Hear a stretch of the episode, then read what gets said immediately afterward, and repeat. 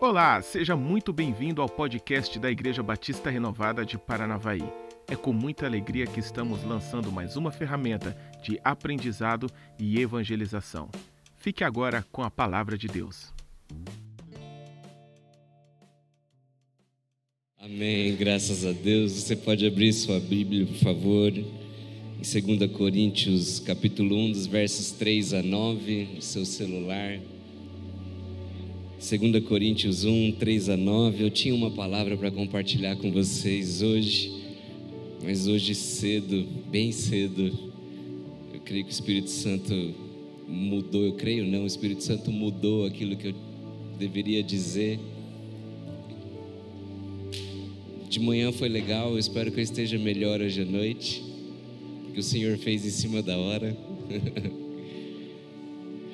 2 Coríntios capítulo 1, versos 3 a 9. Amém? Podemos? Amém. A Bíblia diz: Bendito seja o Deus e Pai de nosso Senhor Jesus Cristo, o Pai de misericórdias e Deus de toda consolação. É Ele que nos consola em toda nossa tribulação, para que pela consolação que nós recebemos, que nós mesmos recebemos de Deus, possamos consolar os que estiverem em qualquer espécie de tribulação. Porque assim como transbordam sobre nós os sofrimentos de Cristo, assim também por meio de Cristo transborda o nosso consolo. Se somos atribulados, é para o consolo e a salvação de vocês. Se somos consolados, é também para o consolo de vocês. Esse consolo se torna eficaz na medida em que vocês suportam com paciência os mesmos sofrimentos que nós também suportamos. A nossa esperança em relação a vocês é sólida, sabendo que assim como vocês são participantes dos sofrimentos, assim também serão participantes da consolação. Porque não queremos, irmãos, que vocês fiquem sem saber que tipo de tribulação nos sobreveio na província da Ásia. Foi algo acima das nossas forças a ponto de perdermos a esperança até da própria vida. De fato, tivemos em nós mesmos a sentença de morte, para que não confiássemos em nós mesmos, e sim no Deus que ressuscita os mortos. Amém? Amém. Eu quero falar com vocês sobre sofrimento, sobre esse sofrimento que tem dia e hora para acabar, mas que ainda é realidade na vida de todos nós. Todos nós estamos suscetíveis ao sofrimento. Mas quero te compartilhar com você também sobre o consolo de Deus, sobre essa característica, sobre esse atributo da personalidade de Deus que é a consolação. A consolação. O apóstolo Paulo, eu fiquei nesse texto essa semana toda, para ser sincero eu tenho feito um devocional, aqueles devocionais de, de aplicativo. E na segunda-feira eu parei nesses seis versículos que eu estou compartilhando com vocês. Existem momentos que nós paramos na palavra. Eu sei que isso também acontece com você, como se fosse um lugar de refúgio. E Deus vai trabalhando, Deus vai esmiuçando aquilo na nossa mente, no nosso coração. Eu quero tentar compartilhar com vocês tudo que o Senhor me fez viver em cada um, através de cada um destes versículos aqui. Paulo começa rendendo ação de graças, ele começa agradecendo. Se nós pegarmos todas as cartas de Paulo, nós vamos ver que esse era um costume de Paulo. Todas as cartas dele, dele iniciam assim, com ação de graça. Mas o que chama a atenção, o que é diferente nessa carta de 2 Coríntios, é que, diferente das outras, Paulo não rende graças ao Senhor, não agradece a Deus pelo que Deus estava fazendo na vida dos leitores das cartas. Por exemplo, o que Deus estava fazendo na vida dos cristãos de Roma, de Éfeso, de Colosso. Paulo inicia essa carta rendendo ação de graças por aquilo que Deus estava fazendo na vida dele e dos companheiros dele de missões, no chamado deles. Mais especificamente, Paulo começa rendendo graças ao Senhor pelo consolo que ele havia experimentado, que ele estava experimentando no meio de grandes aflições. E ele se dirige aos leitores dessa carta à igreja de Corinto, dizendo que as aflições que ele sofreu se transformarão em consolo e salvação dos crentes. Paulo estava dizendo: assim como eu, vocês vão passar por sofrimentos, mas da mesma forma como eu fui consolado por Deus, como eu recebi o consolo sobrenatural de Deus, vocês também vocês receberão isso, vocês também serão abençoados com esse consolo. Um comentarista, um comentarista bíblico fala, Alos, o sobrenome dele, ele sugere, na verdade a gente não consegue entender a que tipo de tribulação Paulo estava se referindo, mas ele sugere o seguinte: que certamente, quando Paulo fala desse sofrimento que os leitores né, estão passando, que o povo de Corinto estava passando, o comentarista diz que certamente não eram as mesmas aflições de Paulo no decurso de sua missão apostólica.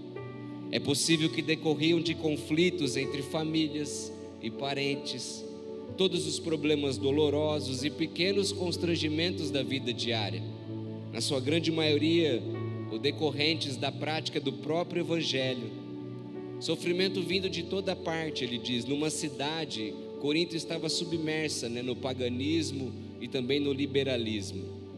Eu estou dizendo isso porque eu preciso que você entenda que o destinatário de cada uma dessas verdades que foi, foram escritas por Paulo somos eu e você.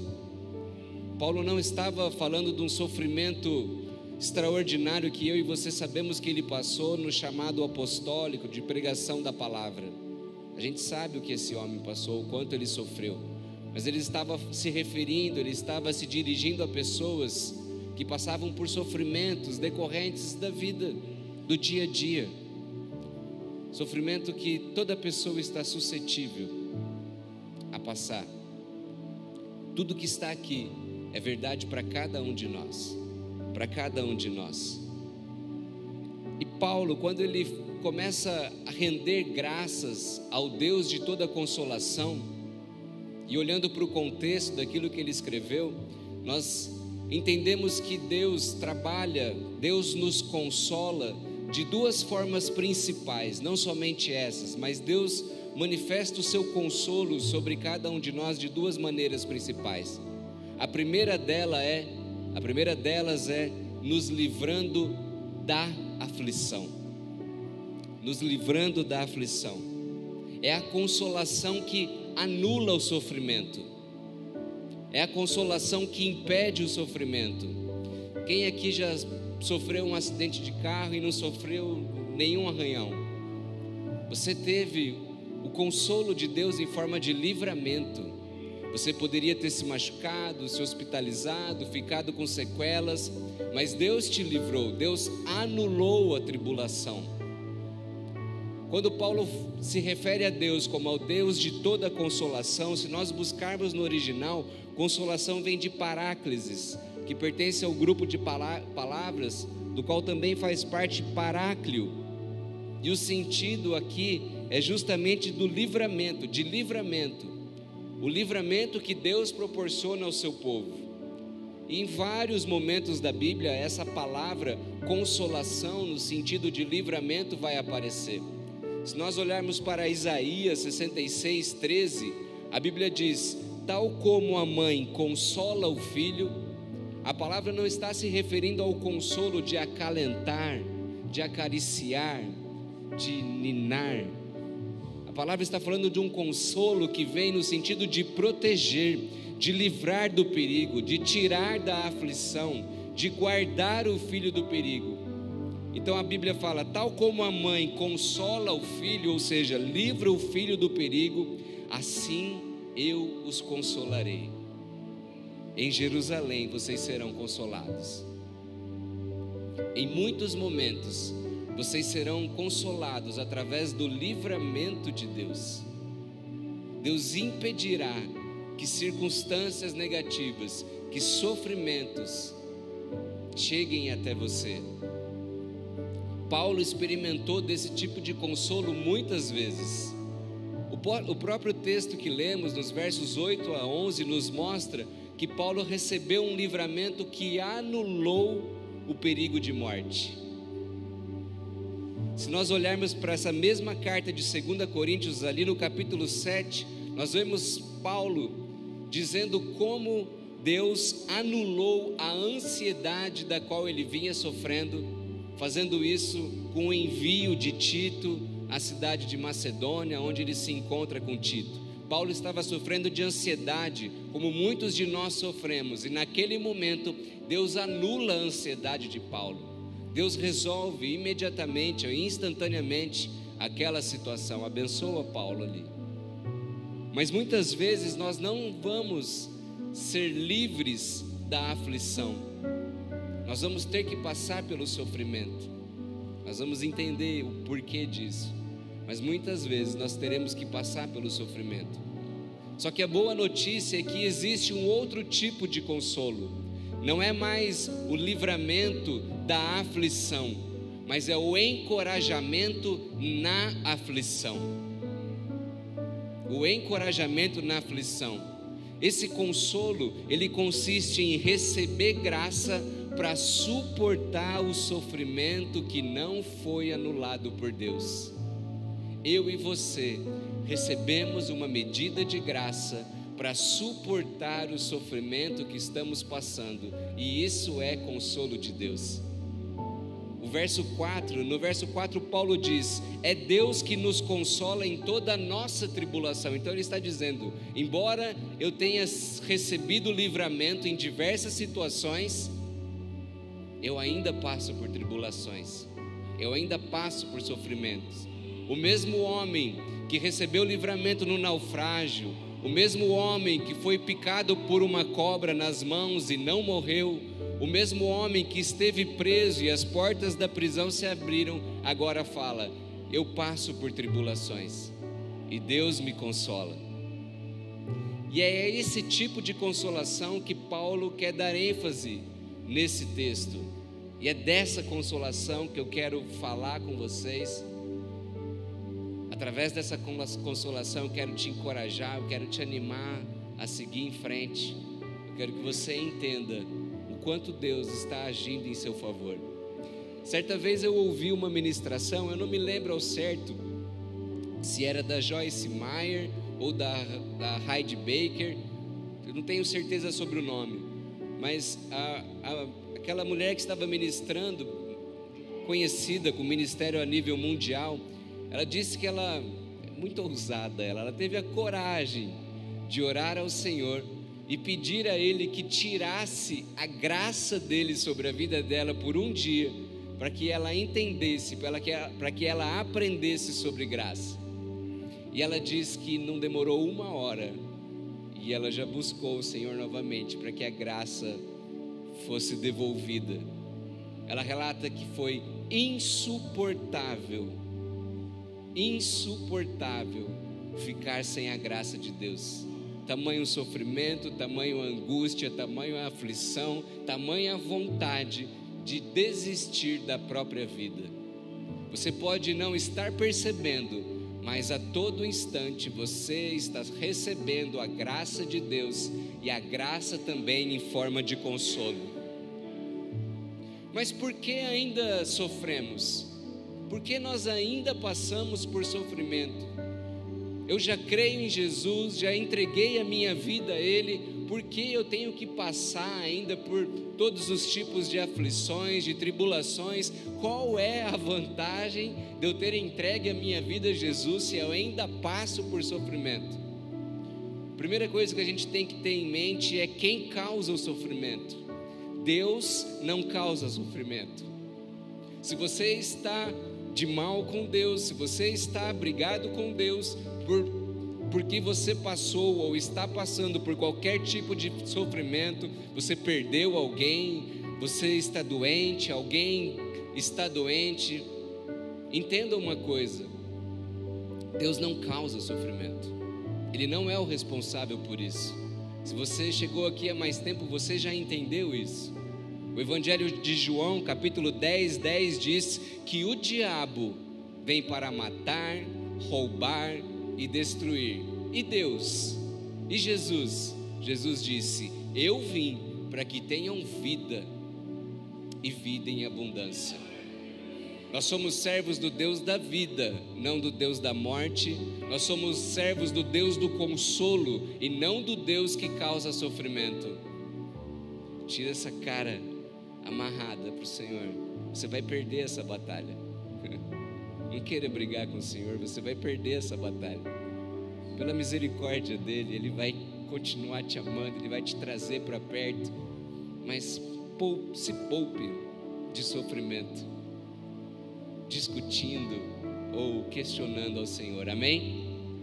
Mas qual é a vantagem então de eu ser cristão? Meus irmãos, o louvor que nós ouvimos antes aqui fala tudo, inclusive quando eu ouvi esse louvor pela manhã, nada estava combinado aqui, meu tema foi mudado, não tem nem uh, o tema ali atrás. Quando eu ouvi esse louvor, eu tive até uma confirmação a respeito daquilo que Deus estava querendo falar com a igreja nós haverá um momento em que nós seremos consolados de maneira definitiva e não haverá mais tristeza, não haverá mais choro, mas nós estamos vivendo o que nós podemos chamar de sobreposição de duas eras. Então nós cremos em Jesus, nós cremos na primeira vinda de Jesus, que ele veio em carne, se entregou na cruz, morreu e ressuscitou, e aguardamos a segunda vinda de Jesus quando ele vem em glória. Mas enquanto Jesus, enquanto Jesus não volta, a Bíblia diz que o mundo jaz no maligno e o pecado é a raiz de todo o sofrimento.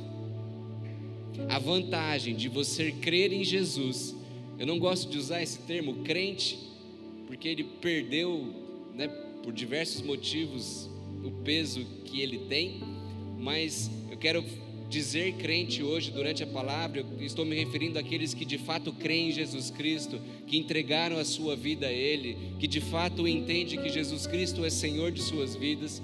Mas quando você se torna crente, diferente daquele que ainda não tem Jesus no coração ou como seu Senhor e Salvador, você passa a experimentar uma amostra do consolo de Deus.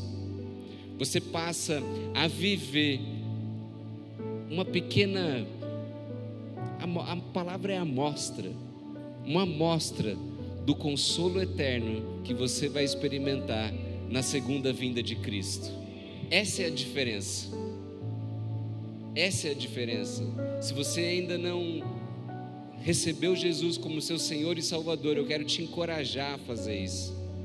Para de lutar sozinho, para de passar por sofrimento sozinho. Receba esse encorajamento, receba essa graça, receba esse consolo sobrenatural e que faz toda a diferença.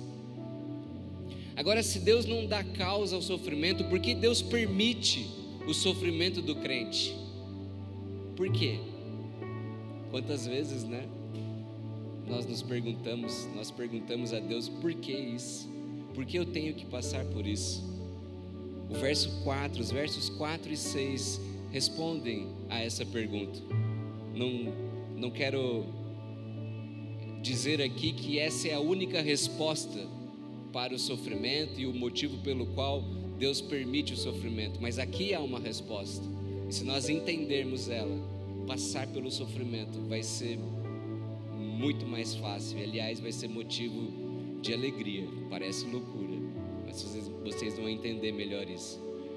Os versos 4 e 6. Verso 4 diz: É Ele que nos consola em toda a nossa tribulação. Deus nos consola, nós entendemos isso. E aí Paulo coloca ali um para quê.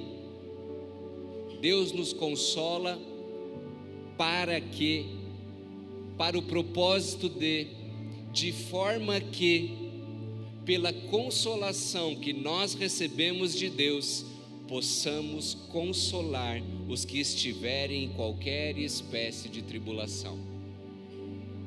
E o verso 6 diz: Se sofremos, é para, o propósito é o consolo e a salvação dos irmãos. Há um propósito maior por trás do sofrimento. esse propósito não se esgota em mim nem em você. Se nós pegarmos os dons do Espírito Santo, dom de cura, dons de milagre, dom de fé, profecia, palavra de conhecimento, a Bíblia vai dizer que os dons vêm para edificar a igreja e não a nós mesmos, para edificar o corpo de Cristo. Se fosse assim, nós escolheríamos, se, não, se fosse diferente, se fosse para a própria edificação, nós escolheríamos quem curaríamos, de que forma curaríamos, se aquele era o momento ou não. Tudo é para glorificar a Deus e para edificar o corpo de Cristo. E o sofrimento não é diferente. E como há um propósito maior, Deus permite o sofrimento dos crentes para que eles consolem aqueles que estiverem em angústia, sejam crentes ou não.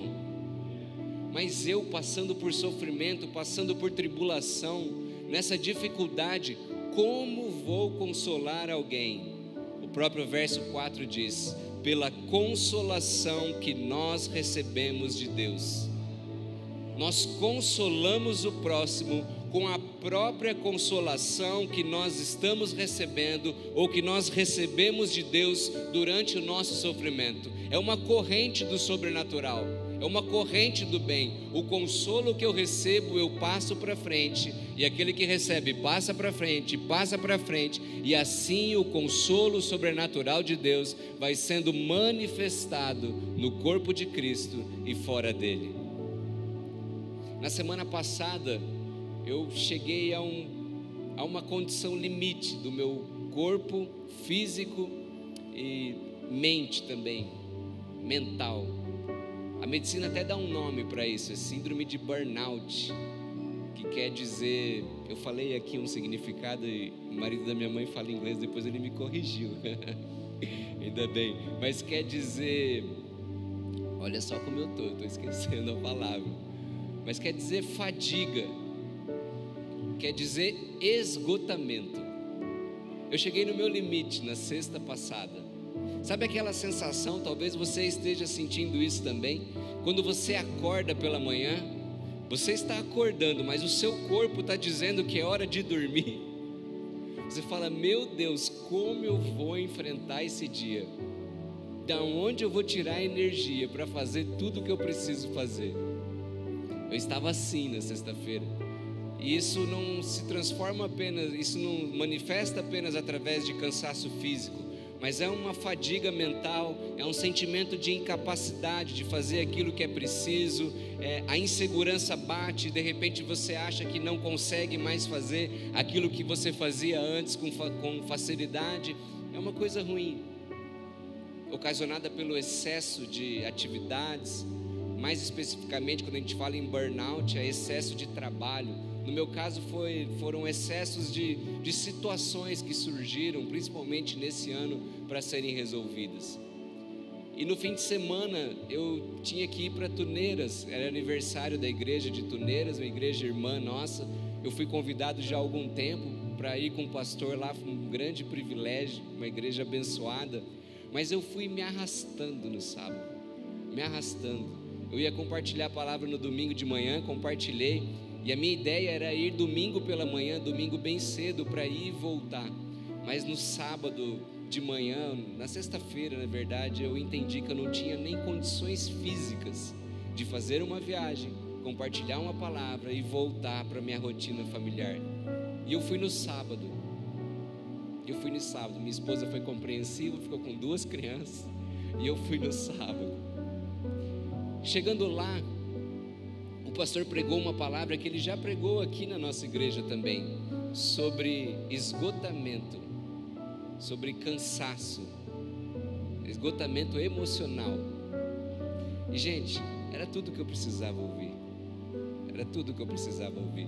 Lá ele contou o testemunho de como, quando ele estava abalado, esgotado, a ponto de não conseguir dirigir o carro até Marília, assim como eu não consegui, agora que eu me toquei, assim como eu não consegui dirigir, não conseguiria ir e voltar para Tuneiras no mesmo dia, ele contou como, através dos irmãos em Cristo em Marília, ele foi consolado e a perspectiva dele mudou totalmente.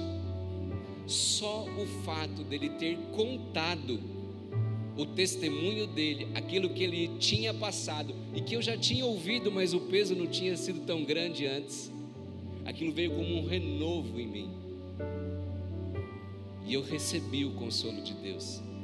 E continuei sendo consolado durante toda a semana. Mas olha só como essa corrente não para. Na sexta-feira, começou a vir na minha mente o nome de uma pessoa. Eu pensei na sexta, eu pensei no sábado, no domingo, na segunda, na terça eu tomei vergonha e liguei para a pessoa. Falei, não é possível, eu estou pensando sobre essa pessoa assim. Eu nem tenho contato diário com ela. E eu liguei para dizer o seguinte: meu irmão, um amigo meu, meu irmão, ele não é crente, meu irmão, eu estou assim, assim, assim, eu passei por isso, isso, estou me sentindo assim, assim, assim. Cara, isso faz sentido para você? E imediatamente ele começou a chorar do outro lado da linha. E disse: Cara, eu estou esgotado emocionalmente, fisicamente, por causa do meu esgotamento eu fiz isso, aconteceu aquilo. Cara, como que, como que pode você ter me ligado para falar justamente isso? E o mesmo versículo que me consolou no sábado, vinde a mim aqueles que estão cansados e sobrecarregados, porque o meu fardo é suave, o meu jugo é leve. O mesmo versículo foi o que eu disse para ele: meu irmão, você está cansado? Vinde a mim, se você está cansado e sobrecarregado. E ali nós oramos, e o consolo sobrenatural de Deus foi transferido. De que forma eu consolei? Apenas contando o que estava se passando por mim. É assim que nós consolamos, é assim que você consola o seu sofrimento e o seu consolo não pode parar em você. Você tem que entender o propósito. Tudo que se passa na vida do crente é movido por propósito. Tudo é movido por propósito. E eu não tenho vergonha nenhuma de dizer isso, porque nós temos que tomar cuidado em não vestir máscaras, em tentar se mostrar forte quando nós estamos quebrados, quebrantados. Se Paulo, que foi Paulo, não fez isso, quem somos nós para tentar demonstrar ser quem nós não estamos sendo?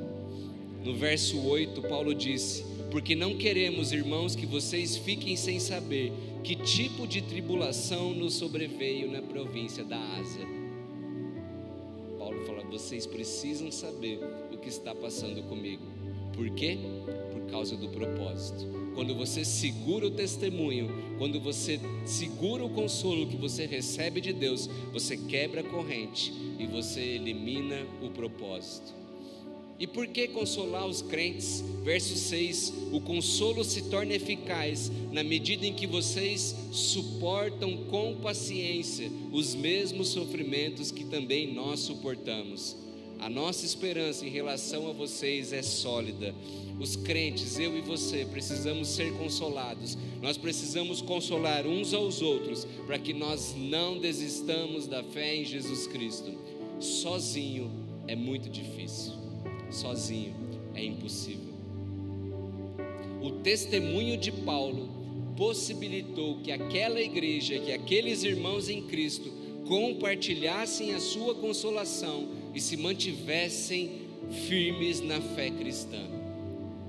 Mas mais do que isso, nós temos que compartilhar o consolo de Deus com os não crentes. O verso 6 diz: Se somos atribulados, é para o consolo e salvação de vocês. Para os não crentes, meus irmãos, é mais do que consolo, é oportunidade de reconhecer o amor e a compaixão de Jesus Cristo. Quando você se dispõe a consolar a Deus, você está dizendo: Jesus se lembra de você, Jesus se preocupa com você, Jesus te ama, Jesus está vendo a sua prova. Almas, vidas serão salvas através do seu sofrimento e do seu testemunho de consolo. Eu vou repetir almas serão salvas através do testemunho do seu sofrimento e do consolo que você recebeu de Deus. Tem pessoas que terão encontro com Jesus não é através da cura, não é através da libertação, não é através de uma, da pregação de uma palavra. Tem pessoas que terão um encontro com Jesus através do seu testemunho acerca do consolo de Deus. Não guarde para si aquilo que Deus está depositando na sua vida que tipo de sofrimento Deus nos permite passar. Deus permite, Ele nos consola, mas que tipo de sofrimento nós passamos? O verso 5 diz algo que, se você entender, você vai começar a glorificar, mesmo no sofrimento. A Bíblia diz: transbordam sobre nós os sofrimentos de Cristo. Você não passa pelos meus sofrimentos, você não passa pelos sofrimentos do apóstolo Paulo, você passa pelos sofrimentos de Cristo. E isso muda tudo, porque não é mais a respeito do meu sofrimento, mas é o sofrimento de Cristo que agora eu vivo. Aquele que sofreu tudo por cada um de nós, que experimentou toda dor, que experimentou a rejeição, que experimentou a perda de alguém querido, João Batista, que experimentou a perda de alguém querido, Lázaro, por conta da doença, ele experimentou tudo e nós compartilhamos do sofrimento de Cristo. E a Bíblia diz que os sofrimentos de Cristo transbordam em nosso favor. Como pode isso? Sofrimento transbordar em nosso favor. Nós não sofremos por sofrer. O sofrimento produz em você perseverança, o sofrimento produz em você maturidade, ele produz fé, ele produz conserto. É um sofrimento que você passa a ter. Não estou dizendo para você glorificar, ó, oh, que legal, estou sofrendo, que eu continue sofrendo. Não é isso. Mas comece a entender a honra de compartilhar dos sofrimentos de Cristo. Filipenses 1:29 diz: "Porque vocês receberam a graça de sofrer por Cristo e não somente de crer nele. Está puxado? Você está sofrendo? Está sofrendo rejeição por causa do Evangelho? Você foi chamado, você recebeu graça para passar por esse sofrimento e não apenas para crer em Jesus Cristo. Mas precisa ser tanto sofrimento? Senhor, por que eu sofro tanto? Verso 5: Assim como transbordam sobre nós os sofrimentos de Cristo, assim também por meio de Cristo transborda o nosso consolo. Realmente não é pouco sofrimento que eu e você passamos. A própria, a própria Bíblia diz que nós passamos por sofrimento em grande medida, mas para aqueles que creem em Jesus, o sofrimento nunca vem sozinho ele é sempre acompanhado da alegria de receber a consolação de Deus. E Deus manda o consolo de que os crentes precisam, mas eu quero sugerir, por experiência própria, não porque a Bíblia diga isso expressamente, mas por experiência própria, que a medida do consolo é muito maior do que a do sofrimento. A Bíblia diz que o consolo que recebemos transborda por meio de Cristo. Vocês lembram do Evangelho de Lucas, capítulo 6, verso 38? Deem e será dado a vocês uma boa medida, calcada, sacudida, transbordante será dada a vocês. Você quer mais consolo da parte de Deus? Você quer uma medida boa, calcada, sacudida, transbordante do consolo sobrenatural de Deus? Deem, e lhe será dado. Para de sofrer sozinho. Para de se envergonhar com o seu sofrimento. Você tem sentido vergonha da depressão? Você tem sentido vergonha da ansiedade, do transtorno bipolar? Do que você tem sentido vergonha? Para de sentir vergonha e comece a compartilhar os seus sentimentos e aquilo que Deus tem feito para você. Está difícil de suportar? Então consola, console os que sofrem e você receberá uma medida ainda maior da graça de Deus. E você receberá uma medida ainda maior do conselho de, consolo de Deus. Não se isole. Você precisa viver o luto, você não pode omitir o luto na sua vida, você precisa viver a perda, você precisa enfrentar a doença, mas não se isole. Não espere a prova acabar para começar a compartilhar aquilo que Deus já está fazendo na sua vida. Você já percebeu? A gente vê isso muito em dia de célula. Você já percebeu que nos dias mais difíceis as células são mais abençoadas? É o compartilhamento do consolo de Deus, é o seu testemunho que gera empatia com aqueles que sofrem. Quando nós falamos do nosso sofrimento, nós saímos de uma posição, de um degrau acima e descemos no mesmo patamar que de todos os nossos irmãos. Isso gera empatia e a palavra de Deus entra e o Espírito Santo trabalha. Quando nós estamos acima, tudo que você fala não é para mim, é para Ele que está ali é para Ele que faz, é para Ele que é santo, mas quando você desce, você dá liberdade para o amor e compaixão de Cristo tomar conta do ambiente e mudar trajetórias, mudar perspectivas. Comece a compartilhar, não espere o sofrimento acabar. Pastora disse algo no domingo que eu quero espalhar para a igreja a respeito do propósito do sofrimento para você, meu irmão, para você, cristão. O tamanho do sofrimento está diretamente relacionado ao peso da unção. O tamanho do sofrimento está diretamente relacionado ao peso da unção. Eu tenho dito que esse ano Deus está me ensinando a ser homem de verdade. cumpri o meu papel, cumpri o meu papel na família, mas eu estou aprendendo a ser homem de verdade, passando por sofrimentos que eu nunca tinha passado. Até casa eu terminei de construir esse ano e o homem aí, você que é homem e já construiu casa, você sabe o que eu estou falando. É sofrimento, é benção. Eu desejo que todo homem tenha uma casa própria, para que você cresça em maturidade. Passei pela doença do meu pai, passei pela perda da família da minha esposa, a nova paternidade. Tudo isso tem gerado crescimento, tudo isso tem gerado amadurecimento, tudo isso tem gerado testemunho para que eu possa compartilhar o que Deus está fazendo na minha vida durante esse ano. Um ano tão difícil, mas ao mesmo tempo, um ano em que eu nunca experimentei tanto a consolação de Deus. Esse ano eu descobri quem é o Deus de toda consolação.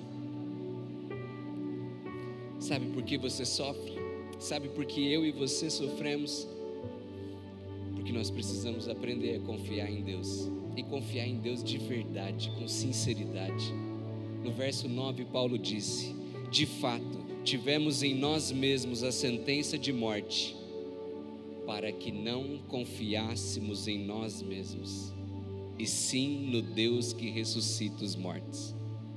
Infelizmente, meus irmãos, aprender a confiar de fato em Deus não é algo que nós conseguimos fazer de maneira natural. Raramente alguém vai aprender a depender de Deus de uma maneira natural, sem passar por sofrimento, sem passar por aflição, tribulação. Na maioria das vezes, o sofrimento ele não é, é nem útil, mas ele é necessário para que nós deixemos de confiar em nós mesmos, nas nossas próprias habilidades e passemos a confiar no Deus que ressuscita os mortos.